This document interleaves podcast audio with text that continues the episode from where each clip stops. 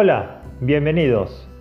Hay campos de acción que una empresa siempre debe atender y fortalecer. Crisis o no crisis, hoy veremos los aspectos del negocio que siempre se deben cuidar. Soy Sergio Álvarez y este es el ciclo Estrategia de Operaciones. En nuestros encuentros anteriores veíamos el impacto que trae toda crisis, particularmente la del COVID-19 y las recomendaciones que las grandes firmas mundiales nos acercan al respecto.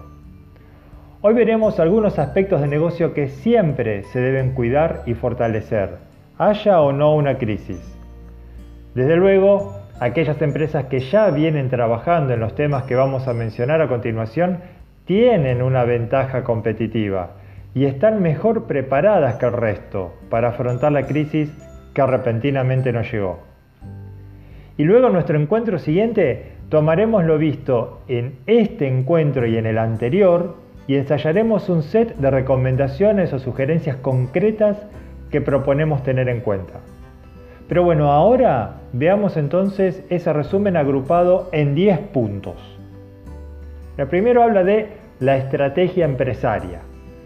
Una buena oportunidad para revisar, definir o redefinir nuestro propósito la forma en que vamos a competir y colaborar. Sí, sí, colaborar. En el mercado en el cual nos queremos mover. El cliente al que queremos llegar. El producto que queremos ofrecer. En segundo lugar, un modelo de dirección y gestión. La estrategia no puede separarse de la operación, ni la operación de la estrategia. Sin embargo, suelen tomar caminos separados. Contar con una herramienta que guíe y refuerce su administración con un detalle práctico y a la vez pormenorizado de tareas es esencial para el negocio. Relacionamiento con clientes. Establecer la metodología de relacionamiento con los clientes, qué políticas nos van a regir, con qué nivel de servicio nos comprometemos a acercarnos, de qué forma vamos a llegar a ellos. Planeamiento. Todo lo que se planee tiene más chances de que se ejecute mejor, aún en tiempos de incertidumbre. Yo diría especialmente en tiempos de incertidumbre.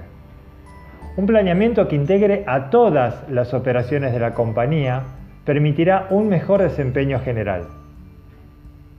Estrategia de abastecimiento. Se suele limitar esta actividad a la función de comprar cuando en realidad es mucho más abarcativo. Implica el análisis de mercados, el relacionamiento con proveedores, el diseño de las estrategias adecuadas, todo para asegurar el abastecimiento correcto. Estrategias de producción.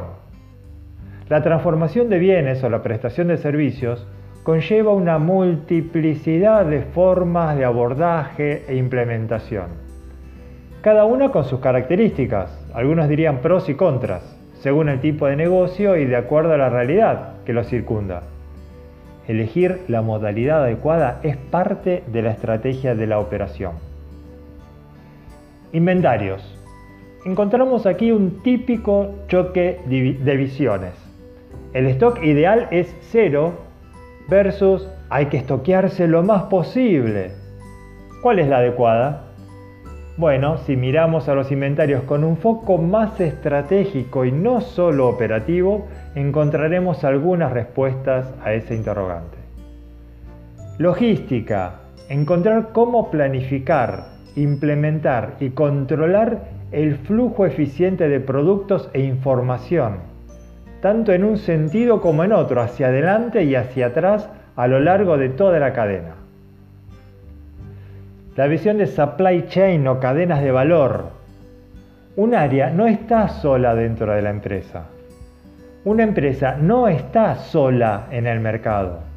Tiene a sus proveedores, tiene a sus clientes, tiene otros stakeholders. Una visión de supply chain promueve la estructura necesaria para una correcta coordinación, palabra clave en estos días. Procesos.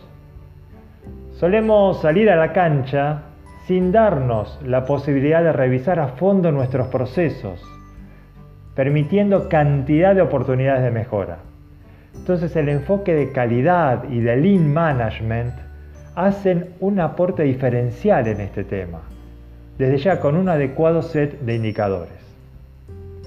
Así que bien, hemos visto hasta aquí un compendio de algunos de los campos de acción que una empresa siempre debe abordar. El trabajo a fondo en cada aspecto permite un desempeño superior. Quienes ya lo están haciendo están experimentando sus beneficios. Para quienes aún no lo hacen, tal vez esta sea una buena oportunidad de comenzar.